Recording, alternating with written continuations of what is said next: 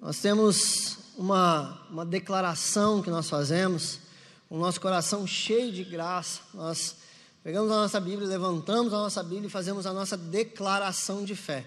Eu quero te pedir para você fazer isso, pegar a sua Bíblia, levantá-la para cima e fazer a declaração de fé junto comigo. Esta é a minha Bíblia. Eu sou o que ela diz que eu sou. Eu tenho o que ela diz que eu tenho. Eu posso fazer o que ela diz que eu posso fazer. Hoje eu serei tocado pela palavra de Deus. Eu audaciosamente confesso que a minha mente está alerta que o meu coração está receptivo e eu estou pronto para receber a incorruptível, a indestrutível, sempre viva semente da palavra de Deus. E eu nunca mais serei o mesmo. Nunca, nunca, nunca, no nome de Jesus. Amém.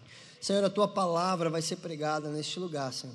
Nós queremos que o Senhor dê autoridade, Senhor, para a minha vida no nome de Jesus, para ministrar, Senhor, conforme o teu propósito e o teu querer. E que haja, Senhor, corações aqui, Senhor, dispostos a receber. A tua, palavra, a tua palavra não volta vazia. E por isso, Senhor, nós oramos e confiamos que alguma coisa acontecerá na nossa vida nessa noite, Senhor. Algo, Deus, mudará na nossa percepção, naquilo que nós vivemos, naquilo que nós somos e naquilo que o Senhor tem para nossas vidas, em nome de Jesus. Amém. Gente, eu quero ministrar uma palavra, né? Nós vemos, a gente vem falando nas últimas terças-feiras sobre as disciplinas espirituais. Nós ministramos há duas terças-feiras atrás, eu falei, ministrei sobre jejum, sobre a importância do jejum, como fazer um jejum bíblico. Semana passada falamos sobre a importância da palavra de Deus como vida devocional, como entendimento, como leitura, como aplicação. E essa noite eu quero falar sobre oração. Mas eu não quero falar só sobre princípios da oração. O Senhor tem ministrado comigo sobre algumas orações que são descritas na Bíblia e que nós fazemos ou repetimos ou que precisamos fazer. O Senhor, ele trabalha, quando a gente olha para o Antigo Testamento, a gente vê ele trabalhando toda a história para a revelação do seu filho. Colossenses diz que Jesus veio revelado na plenitude dos tempos. A plenitude dos tempos revela Jesus. Então ele trabalha a história para que Jesus viesse. Nem sempre ao longo da história nós vemos coisas boas, mas essa história trouxe a plenitude dos tempos e que revela Jesus. Nós estamos vivendo um outro tempo. Jesus veio, foi aos céus, deixa o Espírito Santo como penhor da nossa salvação, e nesse processo ele está preparando a história para voltar. Tudo o que ele fizer vai contribuir para o propósito dele. E quando eu oro dizendo, Senhor, seja feita a tua vontade. Jesus está repetindo aquilo que ele falou no começo, ele está repetindo agora, momento antes da crucificação. E a vontade de Deus, naquele momento, é que houvesse sofrimento para que a humanidade fosse salva. Entende como orar é perigoso?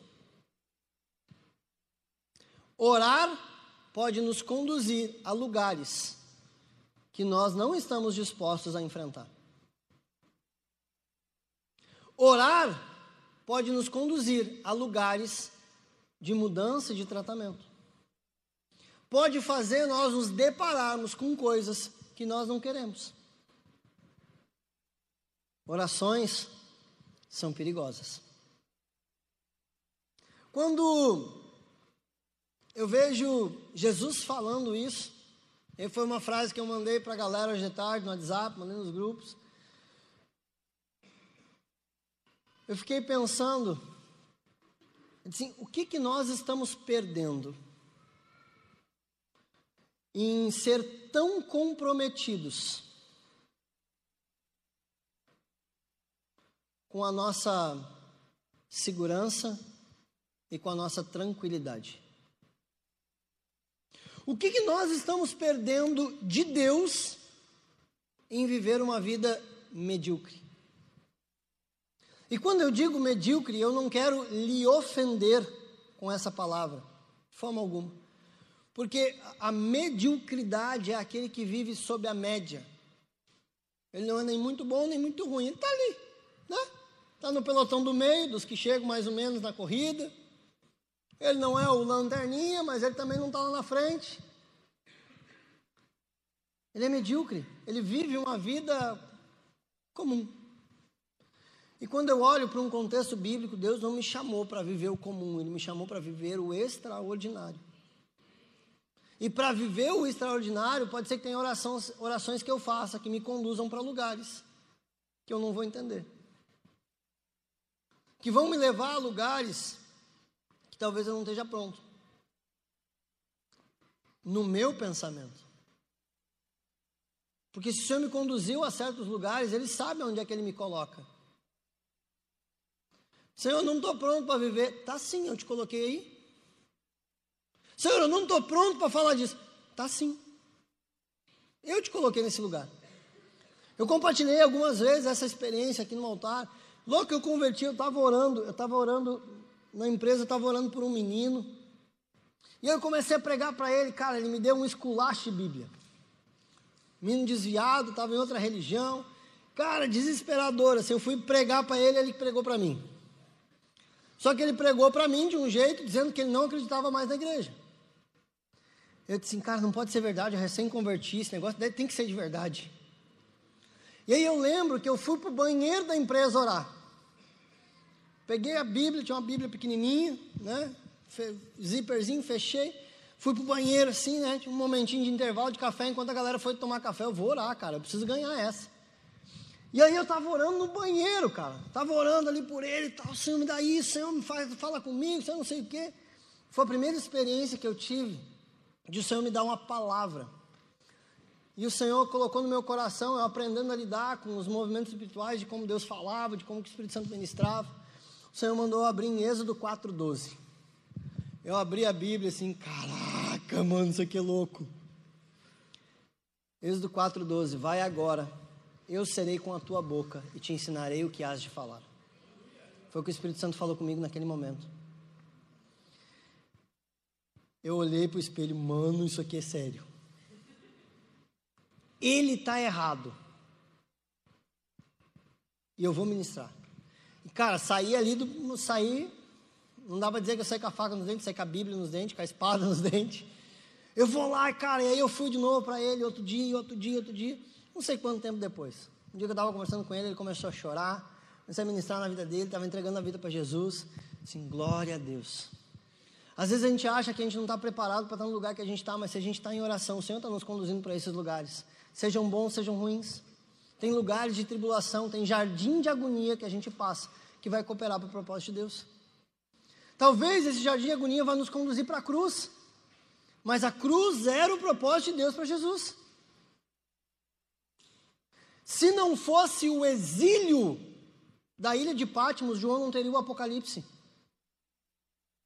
João, isolado na ilha de Patmos, por pregar o evangelho, recluso no lugar por punição, Deus dá para ele a revelação do Apocalipse. O lugar aonde Deus te leva, através da sua oração, é o lugar em que você tem que estar. De Mateus 16, 25, diz: Pois quem põe os seus próprios interesses em primeiro lugar, nunca terá a vida eterna. Mas quem esquece a si mesmo por minha causa, terá a vida verdadeira. Mano, é a hora que a gente muda. É a hora que as coisas invertem.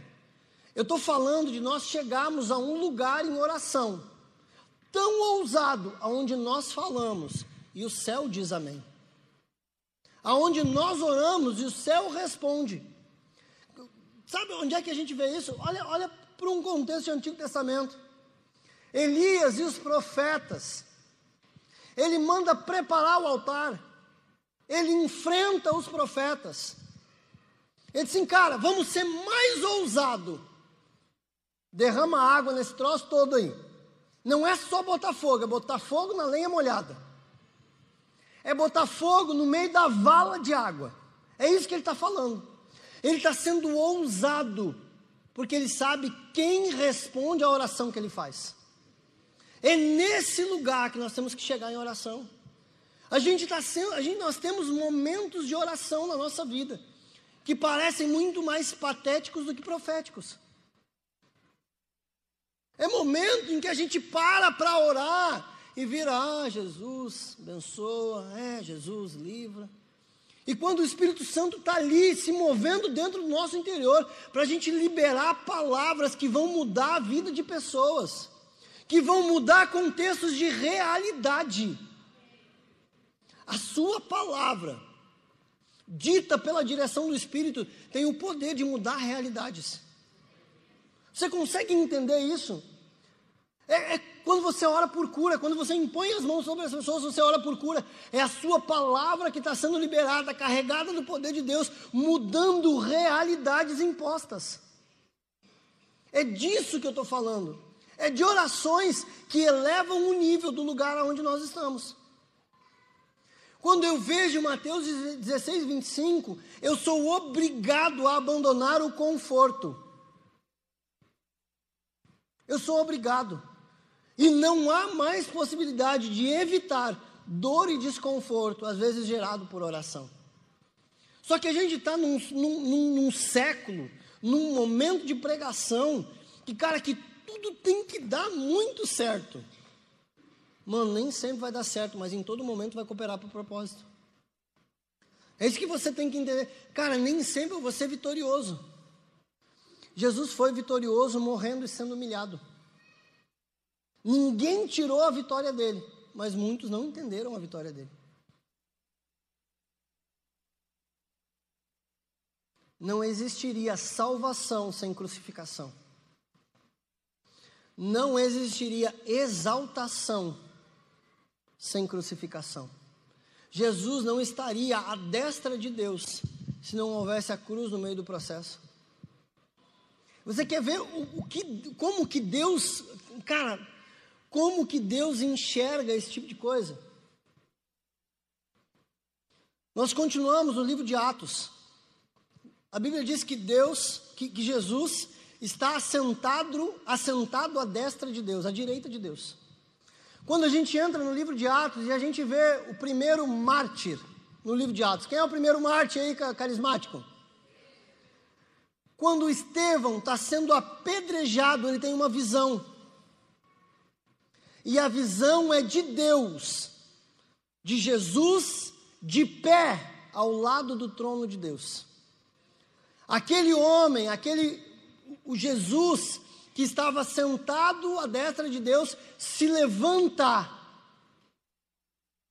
Se levanta para receber aquilo que Estevão estava passando. A Bíblia fala que ele foi martirizado pelo Evangelho. Eu vejo poucos momentos de Jesus se levantando do trono. Esse é um dos momentos em que Jesus se levanta do trono para receber o martírio de Estevão. De um homem que estava disposto a dar a sua vida pelo Evangelho. A sua vida. Ele estava disposto a abandonar conforto e segurança.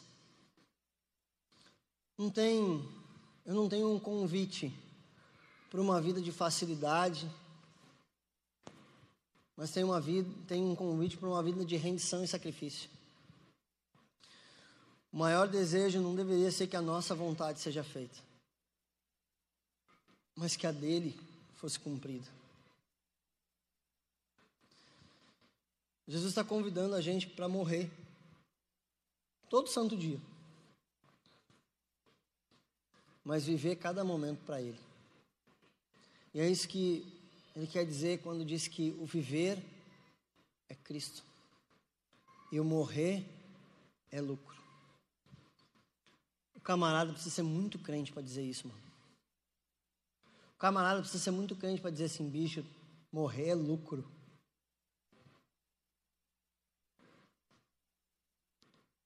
É para esse lugar que o Senhor está nos chamando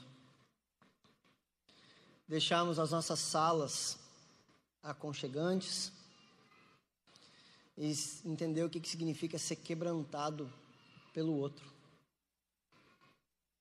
A mudar pelo outro, a orar pelo outro, a chorar pelo outro. É esse lugar que o Senhor está nos chamando. Quando a gente é cauteloso demais, a gente arrisca perder algo muito precioso. A gente arrisca não viver a plena vontade de Deus. Quando a gente é cauteloso demais naquilo que Deus nos pede, na orientação do Espírito, no viver para Deus, a gente está arriscando muito. É as inversões do Evangelho, né? O último é o primeiro, o maior é o que serve, o abençoado é aquele que dá mais, é as inversões do Evangelho. Normalmente no mundo de investimento, aquele que arrisca muito,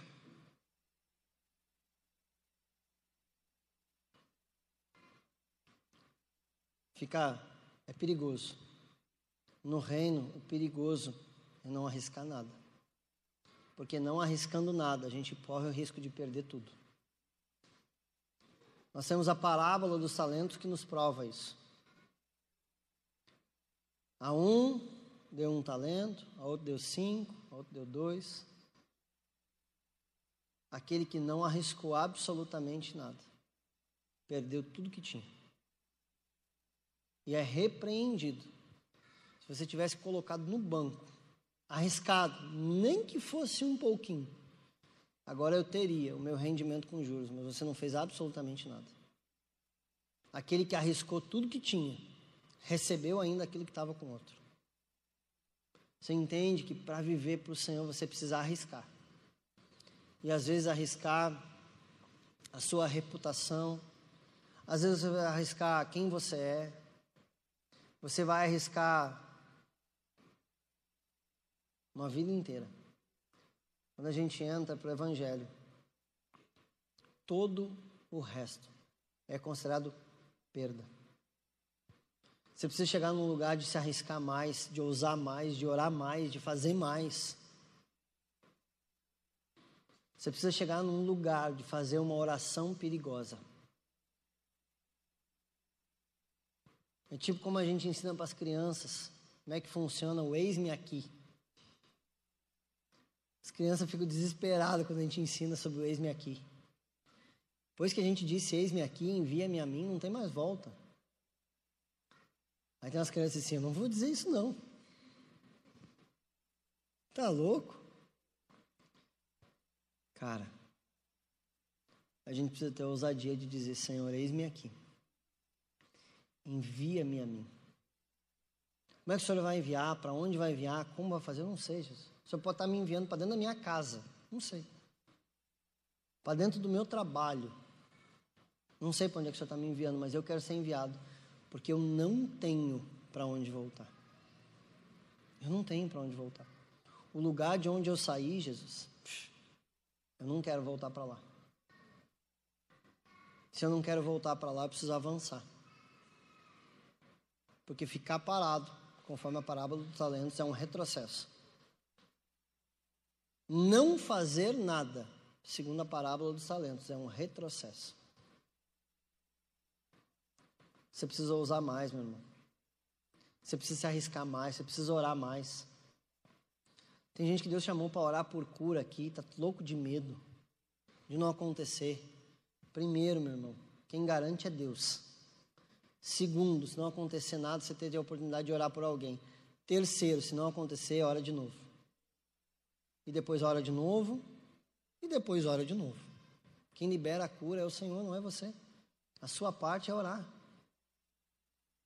Tem uns que oram e as pessoas morrem, né? Misericórdia. De qualquer forma, ela foi curada. Né? Curou.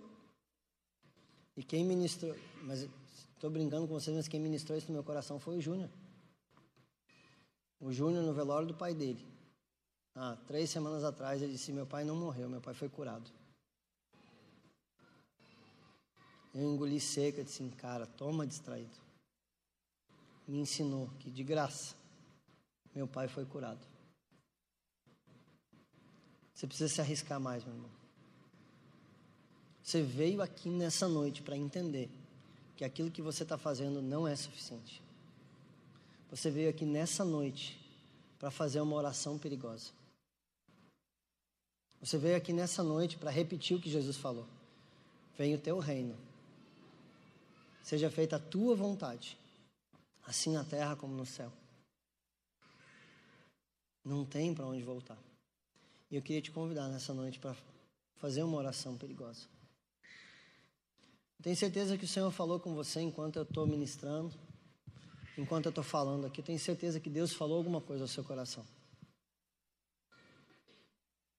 Você precisa fazer essa oração. A gente já fez um tanto de oração perigosa ao longo da nossa vida. Deixa eu te dizer uma coisa. Se você precisar de testemunho, eu tenho um milhão de testemunhos para dar. Todas elas dá certo. Todas elas dá certo. Cara, Deus faz tudo que tem que fazer. Eu vejo 12 homens que abandonam uma vida para seguir Jesus. E aqueles homens transformaram o curso da história do lado de Jesus. A igreja é implantada pela mão de 11 homens que tiveram dispostos a viver por Jesus. E muitos deles a morrer por Jesus. Muitos deles. A gente está num tempo. A igreja não pode mais se mover como ela tem se movido. Cheia de precaução, cheia de medo. Você é igreja, meu irmão. Você precisa dar passos de fé, você precisa romper em fé, você precisa fazer orações que podem mudar destinos, inclusive o seu. Você precisa estar disposto a orar ao ponto de mudar destinos. O seu, de alguém que está do seu lado, ou talvez de uma nação inteira.